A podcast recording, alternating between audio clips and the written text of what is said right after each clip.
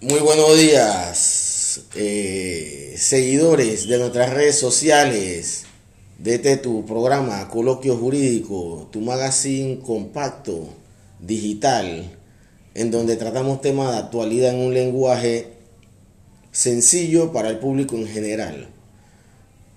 Hoy nos encontramos en compañía de nuestro camarada Don Edmundo, dándole inicio a esta segunda temporada año 2021 de coloquio jurídico, antes que nada agradeciendo de que somos sobrevivientes de la pandemia que aún no acaba. Dígame, don Mundo. Muy buenos días, bendiciones para todos y sobre todo muchas gracias por dispensar de tu tiempo para escucharnos con las ansias de esperar, aprender, comprender, entender lo que está aconteciendo en nuestro diario vivir aquí en la República de Panamá. Ya sabes, puedes seguirnos a través de nuestras plataformas digitales, vía streaming, Twitch, Periscope, Instagram y Facebook Live, como Garianco o Garibaldi Yanco Law Firm. Don el mundo, en esta nueva temporada vamos a dar inicio conmemorando la celebración que se dio este 8 de octubre, eh, día lunes, en donde se conmemoró a nivel mundial el Día Internacional de la Mujer, de aquel ser que nos da la vida, que pese a una concepción bastante a veces eh, filosóficamente errada, se plantea de que no tiene tanta importancia porque salió de la costilla de un hombre. ¿Verdad? La mujer salió de la costilla de un hombre para ser la ayuda idónea del hombre. Ok. Y la mujer tenemos que tener presente que es más fuerte que el hombre. Porque te garantizo, compañero, que si al hombre le hubieran dado el don de parir, el hombre no necesitaría que le intentaran mandar a, infertilizar. Sería nada más capaz de parir una sola vez y no pariría mucho más. O sea, que el, hombre llevaría un mejor control de la natalidad, pero por ser cobarde. Exacto. y la mejor evidencia que tengo para eso es fácil, porque muchas veces algunos compañeros gustan querer discutir sobre el tema. Y le digo, mira, la mujer te hace más de cuatro cosas al mismo tiempo, en forma simultánea. Y nosotros cuando vamos a hacer las cosas tenemos que hacerlas paso a paso. No podemos desarrollar todo al mismo tiempo. No, saben, no sabemos compartimentar. No sabemos cómo hacerlo, porque realmente no fuimos creados para ello. Fuimos creados para amar a la mujer, para cuidar de la mujer, para proteger a la mujer y para servirnos también de la mujer. aunque hay, hay quienes tienen un sentimiento, no sé si altruista o egoísta, que dicen que ellos pueden tener varias mujeres porque tienen mucho amor para dar, ¿no? Sí, eso es cierto, eso es cierto y también no deja de ser válido. Lo que pasa es que el ser humano por su actitud egoísta y su comportamiento lo ha llevado a establecer de repente una interpretación que yo diría un tanto eh, no errónea ni equivocada, un tanto retraída sobre cómo es el asunto ese de la relación hombre-mujer. Por eso ustedes ven que la doctrina musulmana establece, tú puedes tener la mujer que tú quieres siempre y cuando puedas atenderla como es debido sin crear una diferenciación y discriminación entre ellas. Y cuando tú comienzas a ver la historia de los vikingos, tú vas a ver que tampoco no había ese problema, porque hay que tener claro una cosa. La mujer no es un objeto, es un sujeto. ¿Me explico? La mujer no es una cosa. La mujer es esencia. Sin la presencia de la mujer, el hombre no existiría. No habría poemas, no habría canciones. No habría motivaciones. Es fuente, de inspiración. Y cuando tú ves la palabra que te dice, el deber del hombre es amar a la mujer. Los conflictos vienen justamente porque se trastoca el concepto. Y comienza la mujer es amar al hombre cuando esa no es su responsabilidad. Es la responsabilidad del hombre amar a la mujer. Lo que pasa y el amar significa muchas cosas más también. Así es, así es. Por eso es que, hermanito, usted ha visto que pasa algo en la vida. Cuando el hombre llega después de los 60, comienzas a tener una serie de problemas y dificultades, ¿verdad? Así es, así es. En cambio, la mujer no. La mujer puede tener 130 años y todavía sigue siendo ahí, sigue siendo mujer. Así es. ¿Ve? El hombre tiene sus quebrantamientos. No, que- queda, con, con- queda sin municiones vivas. sin municiones vivas ni municiones muertas. Esa es la gran realidad. Esa es la esencia. No nos podemos equivocar, ¿verdad? Sí, ah, Afortunadamente, digo que el Señor fue sabio, porque también a pesar de eso tuvimos otras virtudes. claro. Dios nos ha dado otros elementos para desarrollar y otras expresiones para notificar. Por eso, ah, por eso en mi caso yo hablo hoy día de la sensualidad hacia la mujer. ¿Por qué? Hoy día tenemos que ser sensual. La economía del Cuando amor. uno ve Ah. a la mujer a sí mismo, ¿no? Mírala, mírala, contémplala y resalta su mirada, resalta su belleza, mira su frente, mira sus labios y sobre todo los pómulos de ella. Mira, tú sabes que Rosaditos. al, al final, al final, yo creo que nosotros no logramos entender eh, ese, ese clímax de la felicidad. ¿Tú sabes que, que, que a un hombre lo hace más feliz? Ah, la mirada de su mujer enamorada. Claro. Ah, te da seguridad. Ah, te da confianza Sí. te ayuda a crecer espiritualmente, ¿ah? Te ayuda a potenciar tu inteligencia Bueno. emocional ¿ah? y Bueno. a exponenciar tu Tú me autoestima. estás resaltando la gracia y el donaire de la mujer inteligente, porque la mujer que es inteligente sabe cuándo es su mejor momento para negociar. Porque la mujer sabe que hay un momento en la vida del hombre que es débil y es frágil. ¿ve? Y emocionalmente lo es cuando So- quiere entrar en el campo Somos de la sensualidad. somos Ahí, vulnerables. 100% vulnerable. En ese momento tú debes cerrar tus oídos, ¿verdad? Porque cualquier cosa que te dice la mujer, tú le dices, sí, mi amor, sí, mi amor. Sí. Y después vienen los conflictos. No, yo, yo siempre he tenido la última palabra en las relaciones que yo he tenido en el mundo. O sea, yo me dicen, quiero ir para la playa y yo tengo la última palabra. Claro. Yo digo, sí, mami, lo que tú digas, mami. Así mismo. Eres un hombre sabio. Eres un hombre sabio. Pero bueno, don Emundo, eh, hablemos de aquellas mujeres que han pasado por la historia de la humanidad y que han sido grandes, ¿ok? Y que tal vez a algunas no se le da el valor ni se le resalta tanto, ¿no? Por ejemplo, ¿no? si empezamos desde el punto de vista histórico, la faraona Cleopatra, Mujer hermosa, mujer bella, mujer preciosa. eh, vamos en el campo espiritual, la Virgen María, ¿no? La mujer sensual, la mujer abnegada, la mujer dichosa y llena de virtudes.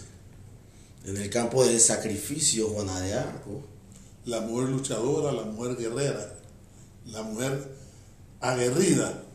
Aunque tú sabes que por ahí se dice que eso realmente, está- ella está como en el caso de, de Rufina Alfaro. Todo el mundo la menciona, pero nadie la llegó a conocer. Ah, Pero no, no, ella está en los anales de la historia, está en los libros. En los libros sí, pero yo estuve leyendo en- últimamente en unos libros que se decía que no, que eso de Juana de Arco no existe. Yo, ¿cómo va a ser? Ahí recorre también el problema y las grandes discusiones que hoy día estamos teniendo en la República de Panamá, con el grito de Rufina Alfaro. Mm, Son temas y temas, ¿no? sí. Si nos vamos en la esfera mitológica de la cultura griega, Venus, Atenas. La Venus, la Atena, eh, las maravillas del mundo. Son las maravillas. Mira, no existe nada más sensual que agarrar el tiempo e invertirlo en resaltar la gracia, la belleza y el donaire de la mujer. No, pero no vamos lejos, don Edmundo. Ah, esta dama elegante, simpática, bella, que es la que hace posible que estemos sentados aquí. Es preciosa.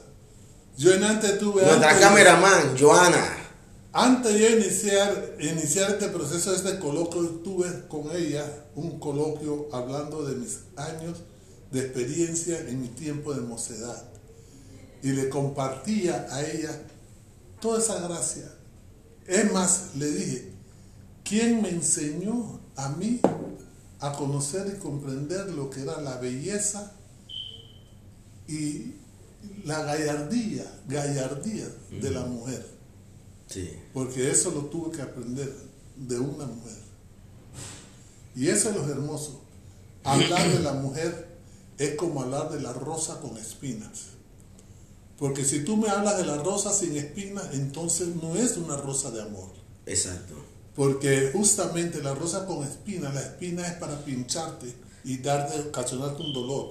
Y ahí entonces tú sabes que tú tienes que agarrar y buscar de la rosa con gracia, con cuidado, con... Como, como decía el brujo de Borinquen, Ismael Rivera, la mujer es una rosa con espinas de pasión. Así mismo es. Ok, ok. No, y también queremos saludar a, a todas nuestras seguidoras, ok, y en especial a aquellas mujeres que forman parte de nuestro equipo de trabajo aquí, eh, la licenciada Inestrosa, la licenciada Sandoval, que es la encargada de, nuestro despacho en la provincia de Herrera, la licenciada Dora Sánchez, la licenciada Griselda Lara, la, la licenciada Joana Camacho y todas aquellas damas y mujeres que forman parte de nuestro equipo de trabajo. Queremos agradecerle, agradecerle en la conmemoración del Día Internacional de la Mujer que se dio este día 8, 8 de, de marzo de, del año Un 2021. 8 de marzo por, fueron las luchas que ellas tuvieron y que siguen teniendo en pro de la- los derechos de la igualdad de las oportunidades, Así es. situaciones que se le están siendo dadas, situaciones que son conquistas de ellas obtenidas, pero todas esas conquistas también implican un sacrificio. Así es, así es. Y, y muchos de los sacrificios se ven desafortunadamente en lo que pasa en los hogares. Así es. Porque la mujer luchadora, forjadora, sabe que lo puede lograr hacer afuera, pero también teniendo presente sus quehaceres en el hogar. No es una postura machista, es una postura de la importancia, de la importancia y el rol que juega la mujer dentro del hogar. Porque justamente sigue siendo la ayuda idónea. Yo, yo recuerdo una vez, cuando yo era estudiante, de quinto año en la Facultad de Derecho, una de las últimas materias que se daba era Derecho Civil Quinto, sucesiones y Derecho de Familia, ¿no? Parece que por muchos años la jurisdicción de familia estuvo adscrita a la jurisdicción civil, es más, las instituciones del derecho de familia estaban reguladas en el Código Civil. Y cuando nace el, Código de la Familia, ¿ok? Se hace aquella separación en donde eh, ya nada de lo que eh, venía normado en el Código Civil se iba a aplicar porque había sido derogado por el Código de la Familia, que fue un, es a la fecha un instrumento importante que ha llegado a, a- formalizar la informalidad en que vivimos en el aspecto de la- los temas de familia durante más de, de 70 años. Entonces, eh, me acuerdo cuando dábamos esa clase, me tocó ser estudiante de la ex magistrada Esmeralda Rosemena de Troitiño. Y me acuerdo un día ella lanza una frase eh, dentro de la clase decía, lo que pasa es que el hombre no respeta y no comprende y no entiende el valor de la mujer. Dice, mire, una mujer tiene que salir de su casa a trabajar, porque hoy en día todas las mujeres trabajan para ayudar en la casa con el presupuesto de la familia. Y ella sale y hace su jornada de trabajo de ocho horas. Cuando llega a la casa, entonces viene la jornada de ser madre, que son ocho horas más. ¿Ok? Tiene que llegar hacer tarea, a estudiar con los muchachos, a cocinar y hacer los quehaceres de la casa. ¿Ok? Y mientras está el hombre viendo televisión o de repente, tomándose unos tragos con los amigos o hablando quién sabe cuánta paja en, en, en cualquier esquina o coloquio que se encuentre involucrado. Y decía, pero mira, y ella después que termina sus dos jornadas de trabajo, entonces tiene que cumplir con su jornada de mujer y esposa, porque si no, entonces el marido la deja. ¿ah? Y todavía no entienden la importancia de la mujer, decía la, profesora. Mira, yo, yo en ese momento, yo me acuerdo, yo me dije yo para mí adentro, estas mujeres con su onda feminista, pero hoy en día, eh, por circunstancia de la vida, me toca hacer el rol de padre-madre. No es fácil esa jornada, la, segunda jornada de trabajo. ¿ah? Esa es la de ser madre, ok, y lo que hacer en la casa no es fácil. ¿ah? No es fácil, es complicado, pero siempre el ser humano no valora lo que tiene a mano. Porque lo ve como, este mueble es mío, yo hago con este mueble lo que me dé la gana, de la forma que me dé la gana. Es uno de los mundo. Así es. Por eso fue un escrito que yo hice justamente en homenaje a la mujer en el Día Internacional de la Mujer.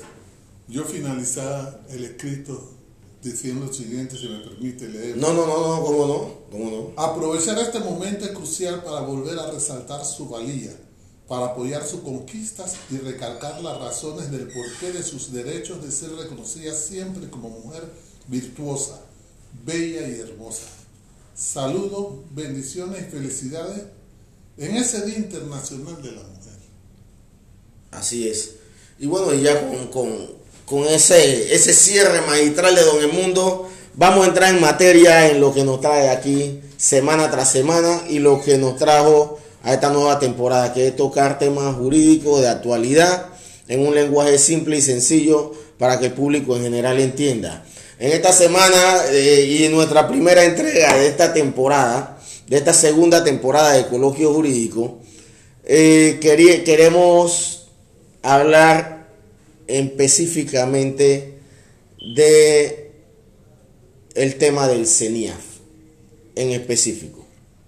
Eh, del maltrato que supuesto, toda la crisis que se ha generado con eh, los hallazgos eh, recabados por la Asamblea Nacional de Diputados, en específico la Comisión de, Familia, cuando hicieron una investigación profunda sobre la situación de los albergues, sobre la situación de los albergues que se financian con fondos públicos del Estado.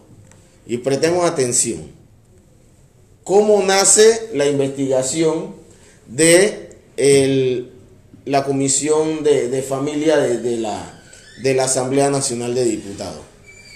para, era para determinar la situación de los albergues, de los albergues ¿ah? que, se financian con fondos públicos. Entonces en ese escenario, eh, a mi juicio, a mi juicio, y tal vez sea mi, criterio muy particular, tal vez no lo compartan. Pienso que el tratamiento que la opinión pública dirigida por las redes sociales, ¿ok? Le ha dado un enfoque erróneo al tema del CENIAF y pasamos a explicar por qué. Don Mundo, ¿algo que agregar para empezar? estoy queriendo que tú entres mejor con la introducción sobre porque tú vas a hacer algo que es novedoso en este momento. Porque es algo de lo que yo digo no permitamos que nos tiren cortina de humo así lo escribí en unas glosas que yo saco siempre en mis reflexiones sobre el tema de la sanidad para distraer la atención de otras gamas de situaciones que se están propiciando dentro del sector gubernamental, desafortunadamente. Y estamos queriendo agarrar una situación que de hecho a mí en lo personal me inquieta, me molesta, me incomoda, a tal punto que todos los días yo en las glosas que saco en mi Facebook hago mención, no nos descuidemos sobre el problema del albergue. Y no quiero que se condene nada más a los hijos de la cocinera a mí me interesa fundamentalmente que se mencione, se mencionen los nombres los directivos, ¿verdad? De las organizaciones esas existentes sobre los albergues, ¿verdad? Que sacan provechos de esa existencia de esos albergues para muchas otras cosas más. Y esos seres son personas que tienen poder en el país y están demostrando que tienen poder en el país. Entonces, cuando me dice que tú quieres hacer un abordaje sobre el tema, pero bajo otro carisma, a mí me interesa profundamente, porque quiero que ustedes tengan algo claro. Nosotros no hacemos teatro en este proceso de enseñanza-aprendizaje. Nosotros no venimos aquí con problemas ya organizados, estructurados, ¿verdad? No. Nosotros lo que queremos es volcar nuestro conocimiento y nuestras experiencias en base a los problemas y las situaciones que se están dando. Y este Convertirnos en agente de cambio, antena repetidora. Claro, y este asunto es extremadamente urgente y necesario que le prestemos la atención debida, pero que no nos dejemos manejar a través de fuegos artificiales. Así es, fuegos artificiales, fuego de artificio. esto, a todos nuestros seguidores, eh, vamos, miren, qué casualidad, qué casualidad, señores, miren. Cuando existían los grupos estudiantiles en la Universidad de Panamá, los sectores económicos de este país presionaban a la Universidad de Panamá para tratar de proscribirnos, ¿ok? Eliminar el movimiento estudiantil, quien es que era, que era quienes generaban las voces de protesta dentro, dentro, de, este, dentro de este país, ¿ok? Para tratar de hacer conciencia en la comunidad. Hoy en día le tiraron a matar tantas veces al movimiento estudiantil que hoy en día prácticamente está por extinguirse el mismo. Salvo algunas contadas excepciones, pues ya es que, mira, por ejemplo, ya en el Instituto, ya el Instituto Nacional ni se pronuncia sobre, sobre, sobre el, acontecer nacional, ¿ok?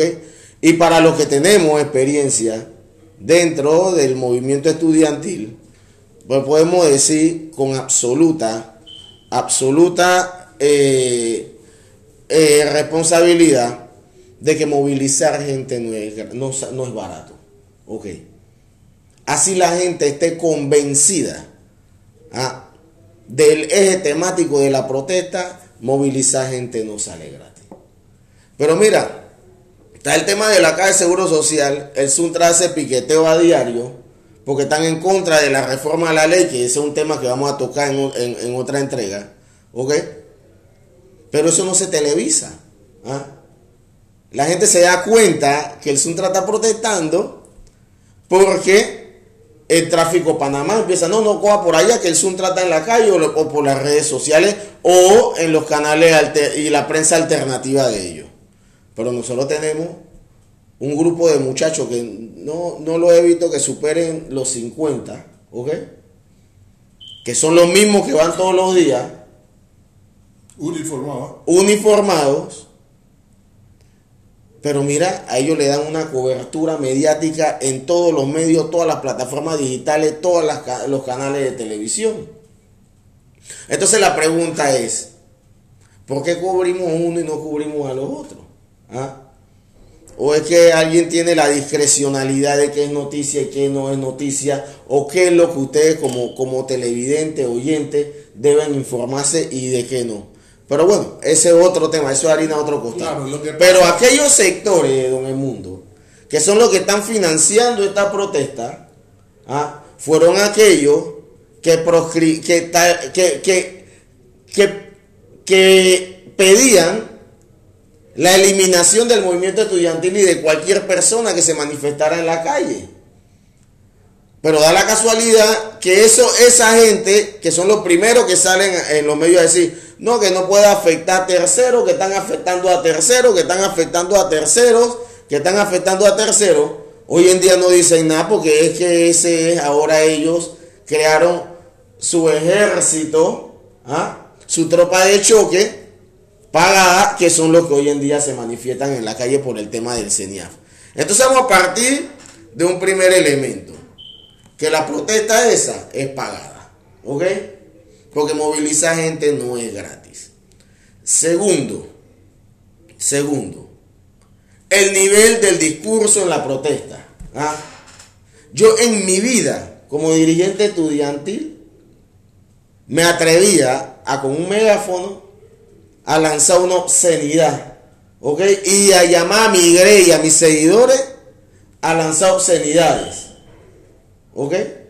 Porque tal vez la protesta sea muy altruista el eje temático, pero cómo se está manejando dicta mucho ah, de, de un nivel cultural y académico de los dirigentes. Pero vamos más allá, vamos más allá. ¿Qué buscan con eso?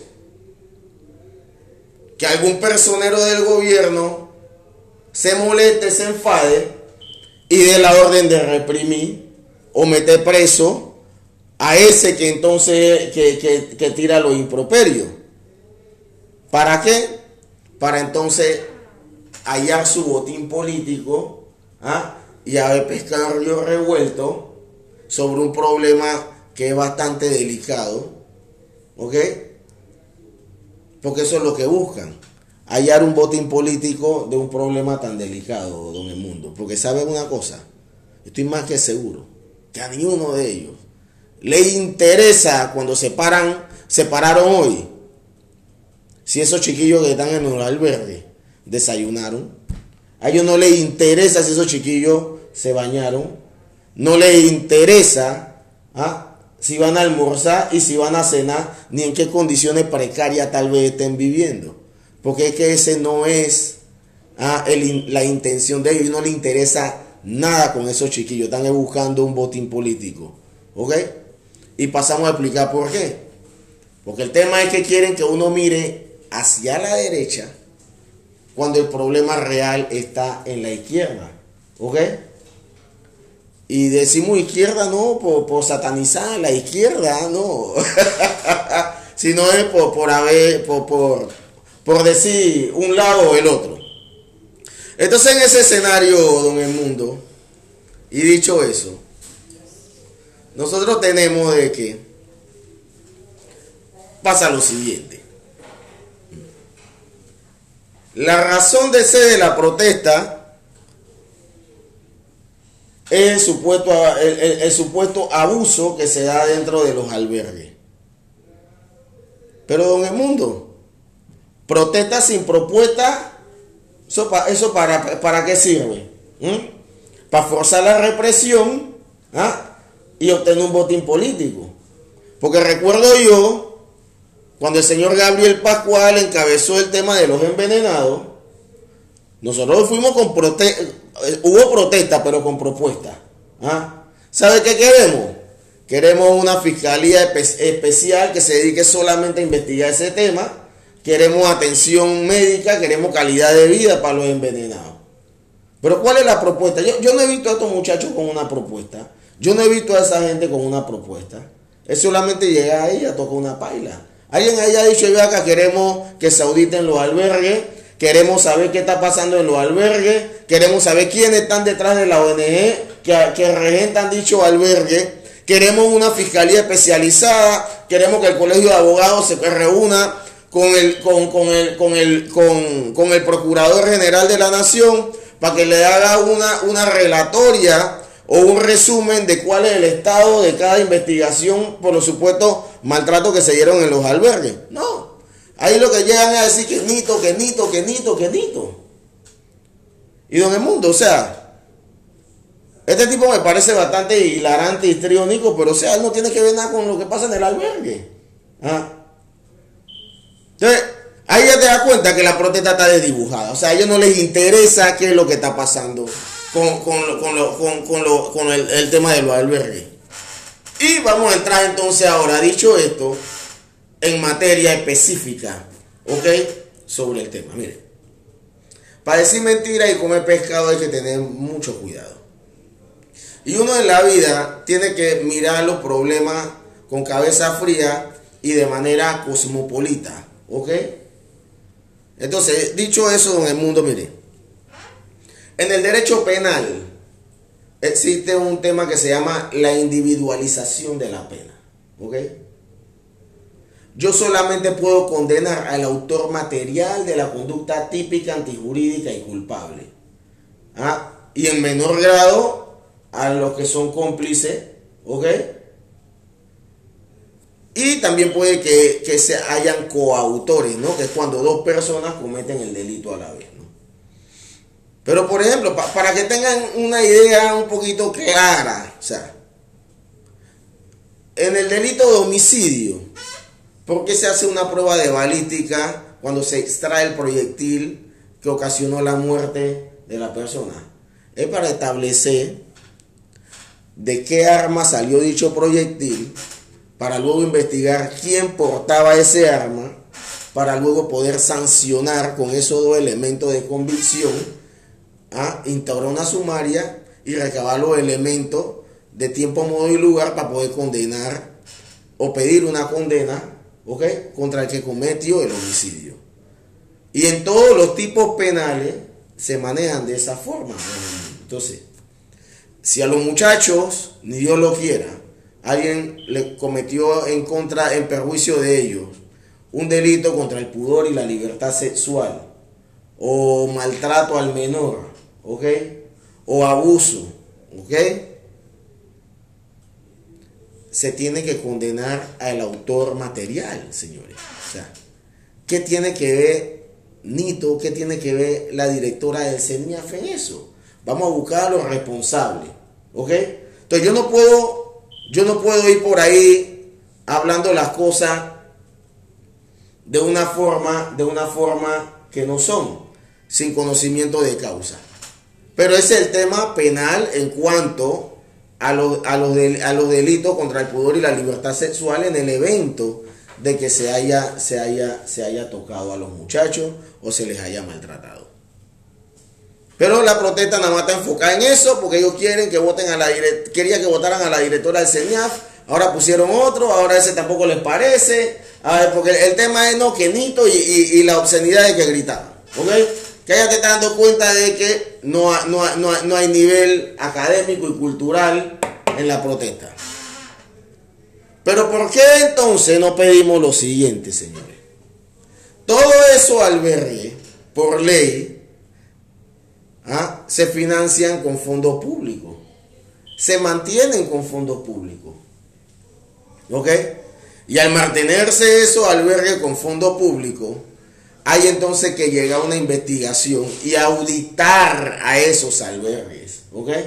Y cuando digo auditar, ve acá, el Estado a ti te da 50 mil dólares mensuales. Tú tienes aquí 10 chiquillos. ¿En qué tú te gastas esos 50 mil dólares mensuales que, hay en eso, que se dan a esos albergues? Nadie ha tocado ese tema. ¿Saben ustedes que los albergues son el botín, la caja chica de los ministros de Desarrollo Social? ¿Ah? Nadie ha dicho eso. Vamos a preguntarnos quiénes están detrás de esa ONG que administran esos albergues. ¿Ah? La mayoría son no, no, no, vamos a entrar en ese tema, pero la mayoría son regentados por, por, por, supuestos pastores. ¿ah? Entonces, hay que auditar esas planillas. Hay que ver si esa gente va a trabajar, la gente que supuestamente dice que está asalariada dentro de su albergue. ¿ah? ¿Dónde se van esos 50 mil dólares y por qué tú tienes a esos muchachos en esa condición paupérrima de vida? ¿ah? Además de eso,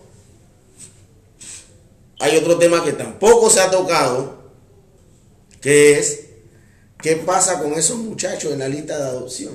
¿Mm? La mal llamada adopción internacional. ¿Mm? En donde a veces se encubre tráfico de seres humanos, venta de órganos, etcétera, etcétera, etcétera. Si vamos a auditar, vamos a auditar de verdad. ¿ah? No vamos a pedir, eh, eh, pedir que pedir mentolatum para el cáncer. ¿Ah? Porque si esos fondos públicos están siendo desviados y no se le está dando el uso para el cual se, se, se otorga, entonces estamos frente a otra realidad penal también, en donde ahí sí pueden caer ¿ah? de, de- desde ministros, asesores legales, juntas directivas y otro pocotón de gente porque hay peculado. Y no es un peculado de 50 mil dólares, es un peculado de 50 mil dólares por la cantidad de albergues, señores, que es bastante dinero que se ha perdido. ¿Ok? Entonces, además del lado humano de la protesta, del lado humano del problema, ¿ah? que, porque, que, que, que- ha pasado con los, con los niños, ¿ok? Está el lado económico en donde a ti trabajador te han tocado tu bolsillo, a usted también le han tocado el bolsillo, porque son fondos públicos que necesitan ser auditados, pero yo no he visto aquí a nadie decir vamos a auditar los fondos que se le dan a los albergues. ¿Usted ha escuchado eso en el mundo? No, mira, ¿Mm? pido la palabra. concedida. No, como, no, como decían en el, en el virreinato del Perú, con licencia. Realmente tú has dado una introducción para hacer el abordaje sobre el tema de los albergues. Yo siempre llamo, yo lo llamo el tema de los albergues. ¿Y por qué le llamo el tema de los albergues? Porque albergue, ¿qué es lo que es la palabra? Albergar, ¿qué es lo que significa? ¿Qué, qué es lo que engloba? Y para mí el albergue no quiero referirme solamente al espacio físico de una organización, una ONG, que se le ha dado una patente, en la cual a través de esa patente Bajo la resolución del Ministerio de Gobierno. se, se le autoriza, bajo esa patente se le autoriza ejercer una actividad de protección en pro de la niñez, en teoría. Sin embargo, yo diría que el problema es mucho más amplio, más complejo, porque es un problema de que para mí, cuando hablamos de la barriada de Curundú, estamos hablando de un albergue. un albergue. Cuando hablamos de las barriadas esas en Colón, donde cada día existen muertes, miserias, hambre, estamos hablando de un albergue. No sé si me están acompañando hacia dónde quiero llegar. Totalmente, don Edmundo. Entonces, la magnitud del problema no es así tan pequeña ni tan centrada como el grupito ese que tú me mencionaste, está haciendo la lucha. Esos son bombas la- lagrimógenas que se echan nada más Objetos para distractores. distraer lo que es un problema que surge y se comienza a acentuar de la presencia de Idalia Martínez. Estamos hablando, remontándome en el año 2014-2015 aproximadamente, cuando yo recuerdo que vi los primeros escándalos que ella pretendió señalar Y le costó el puesto. y que le costó el puesto porque también desafortunadamente recuerdo que ella enfocó ahí un problema con una monja, la parte del clero, Exacto. y al meter eso, bueno, realmente le costó porque la fueron llevando, no encontraban causas de cómo destituirla, pero fueron cercándola, cercándola hasta lograr su propósito. No, y ahora lo que dicen los esquiroles embargo- de, de, de, de esta gente que, no, que esa señora tiene problemas. Ahora tiene problemas mentales. Sin, sin embargo, hay otro problema que me llamó mayormente a mí la atención. Todos ustedes conocen lo aguerrida que es la diputada Zulay Rodríguez. Seguro.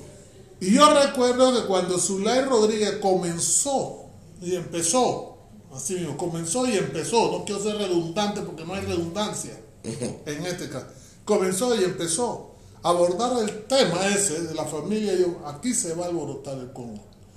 Pero hoy día me sorprende algo, que a pesar de ella formar parte de, la, de esa comisión, ella ha adquirido una actitud bastante diferente que no es la actitud normal y propia de ella. Planteó el problema al inicial, pero como que algo ha pasado que de repente ella ha tenido que como que cuadrarse, guardar silencio y no ser ni siquiera la vocera oficial del problema. Si usted observa, no es el estilo de ella guardar silencio. Claro que hay muchos frentes, muchas cosas que ya está abordando. Y yo reconozco que fue un desgaste. Pero ¿qué es lo que interpreto? Y esto es lo que yo quiero que ustedes a través del programa de coloquio jurídico aprendan. Es a ver y a mirar.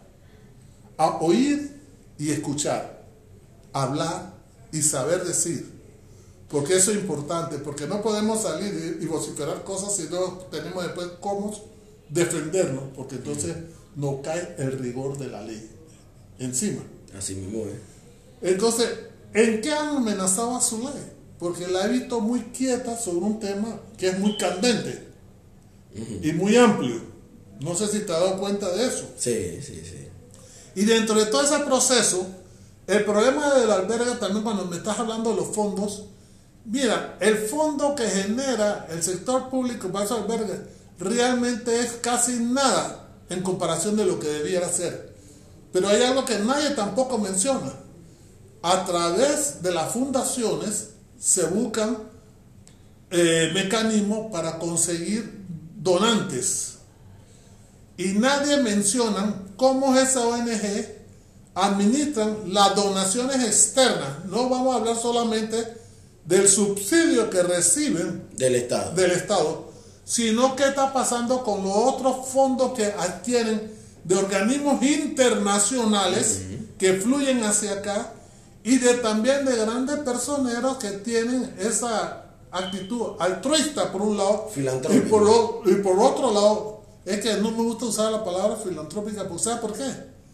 Porque detrás de ese altruismo existe que quien realmente está aportando el dinero termina siendo el fisco, porque el fisco da, da unas deducciones, porque, deducciones porque toda donación que tú haces Es deducible. es deducible. Cuando se es deducible el impuesto, entonces quien realmente está dando la donación es el Tesoro Nacional. Y si estamos hablando del Tesoro Nacional, entonces estamos hablando de la sociedad en su conjunto, el que está dando todo ese aporte. La sociedad. ¿Ve?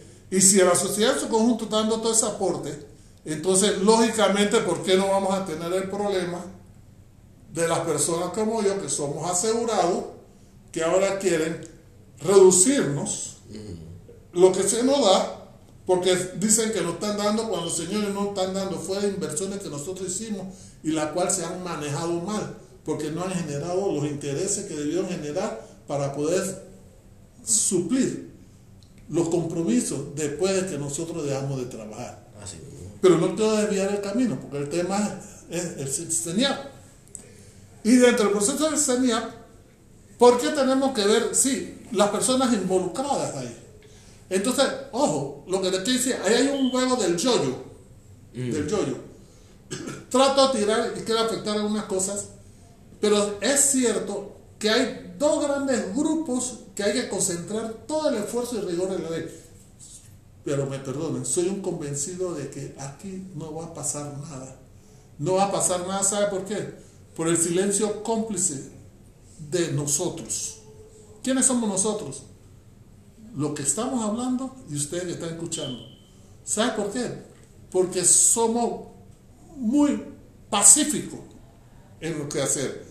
Y eso no es casual, desafortunadamente, y lo digo desafortunadamente porque yo fui PRD en una época de mi vida, sigo siendo torrijista, pero reconozco que parte del desarrollo del proceso de la actividad octubrina, como siempre digo, llevó a que esas personas que éramos aguerridos en ese entonces, hoy hemos sido muy pasivos y no le transmitimos a nuestros hijos ese espíritu y esa lucha de eh, nosotros, que nosotros teníamos.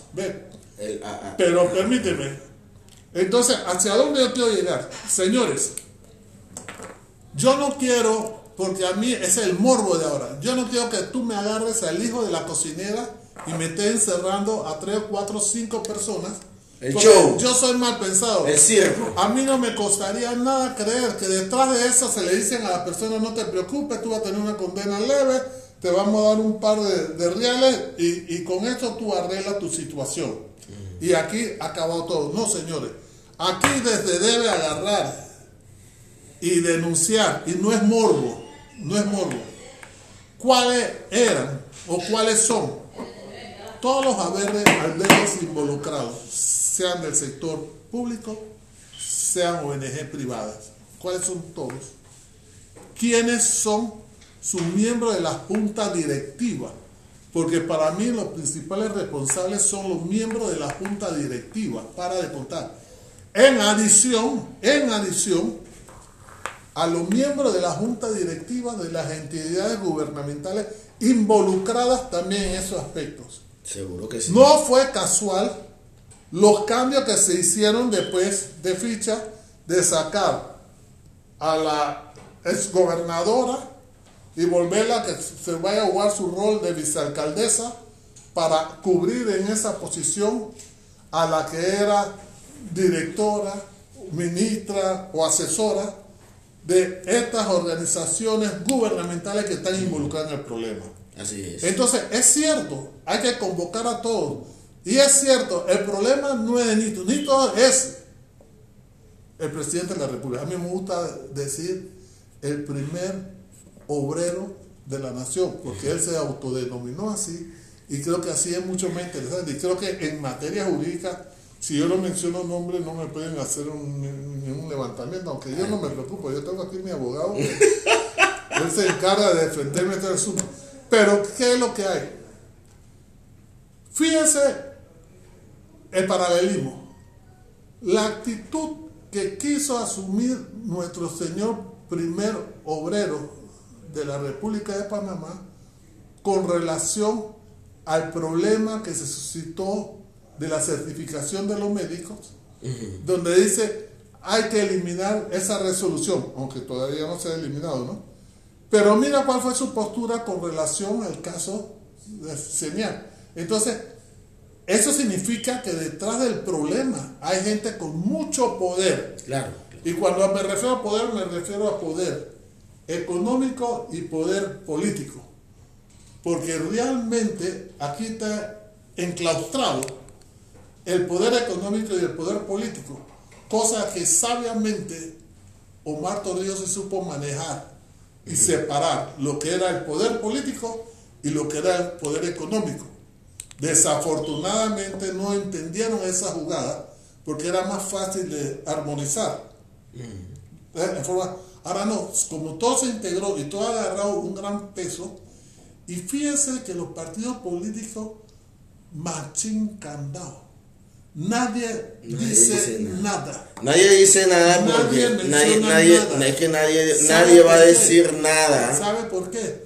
Porque detrás de lo que están realmente involucrados en el gran problema este, que es un problema, y no es un problema, el gran dolor de cabeza de esto, son gente no solo que tienen poder económico, político y, y económico, y perdone, ah, me he expresado mal porque estoy con rabia en este momento, sino que además está alguien que nadie menciona, hasta por temor, porque a mí me da temor.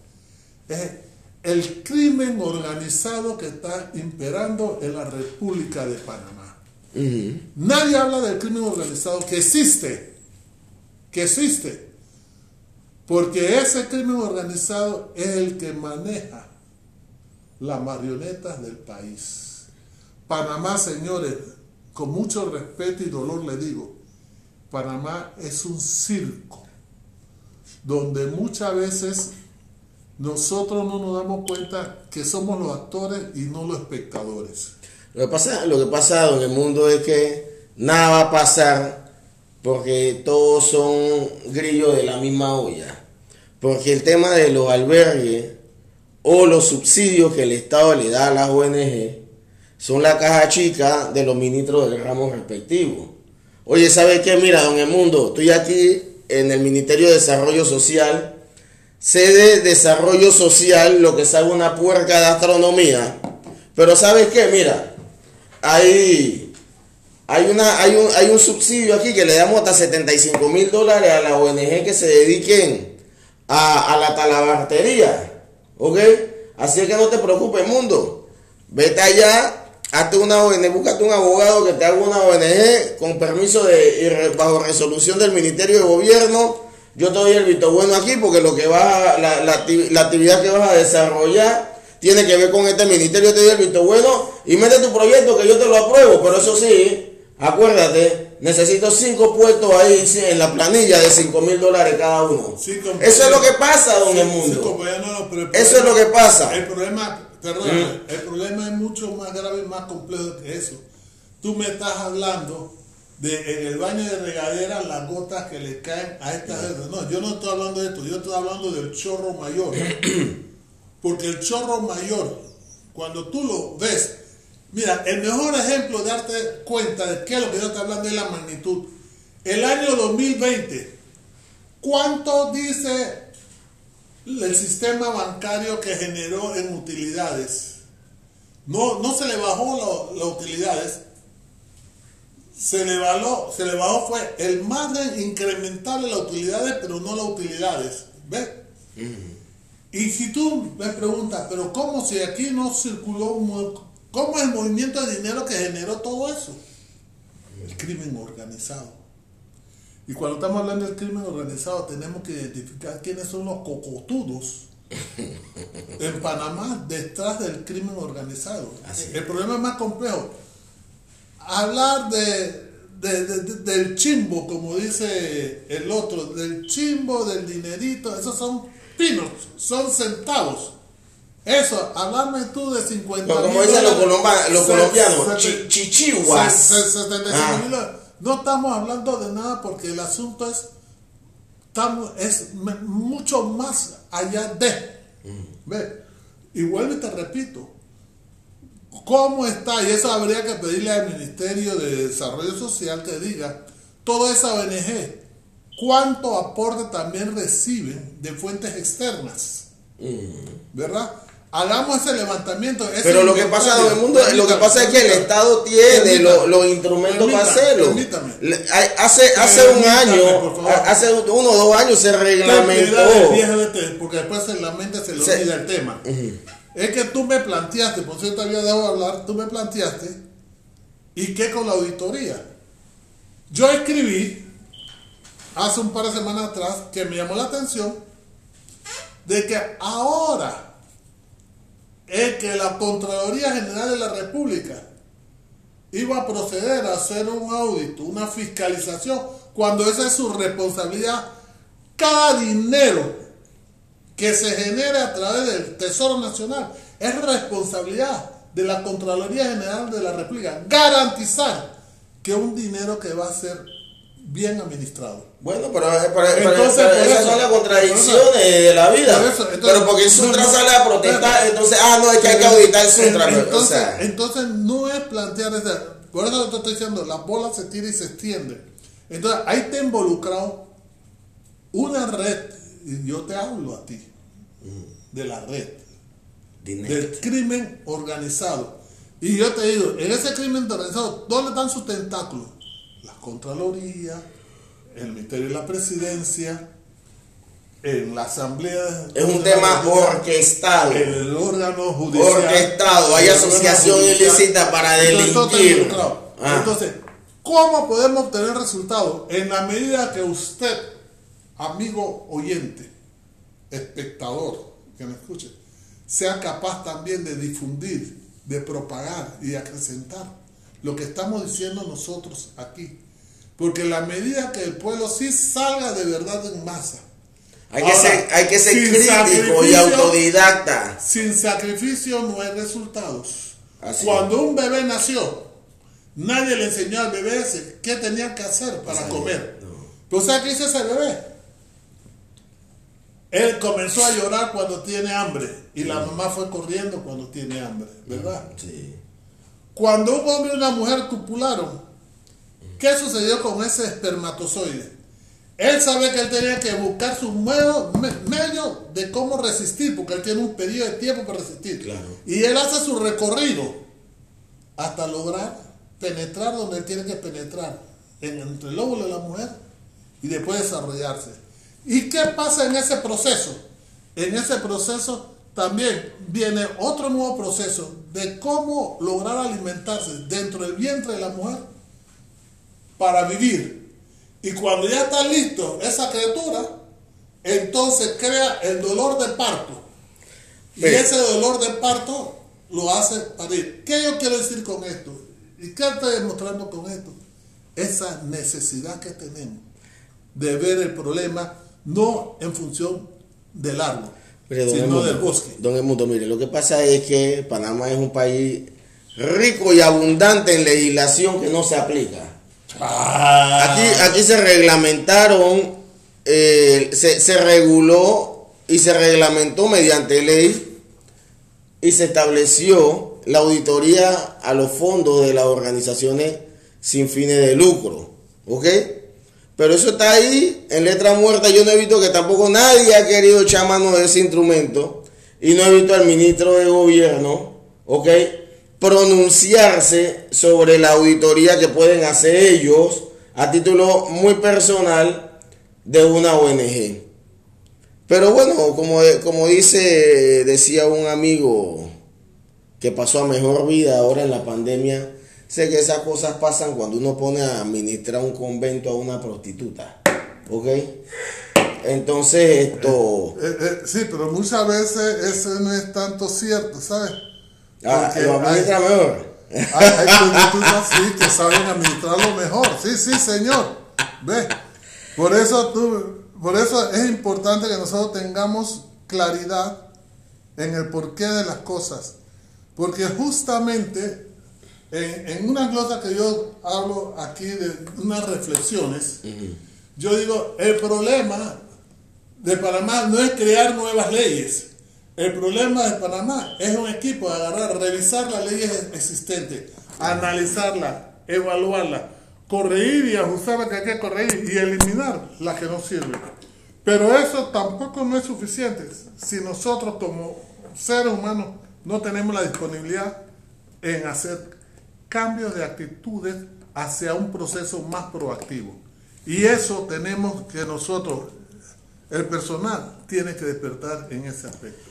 No, mire, don Edmundo, realmente no queremos ser redundantes y latosos sobre el tema, ya lo hemos abordado, ¿ok? Eh, y no nos queda más que eh, decirle nuestro mensaje de siempre, que un trabajador informado tiene poder. Sean críticos, investiguen, el que investiga llega a la verdad. Y en ese escenario, pues, no queda solamente más que despedirnos y desearle que pasen un excelente fin de semana libre de, apremio corporal por la pandemia decretada y generada por la crisis sanitaria. Y ahí si no nos pudiste ubicar eh, o sintonizar en vivo vía streaming, también puedes sintonizarnos a través de nuestros canales digitales como YouTube, en, nuestra página de, Facebook o, solam- o si desea puede escucharnos a través de Anchor o Spotify como Coloquio Jurídico. Muchas gracias, señores, por su atención y recuerden, un trabajador informado tiene poder.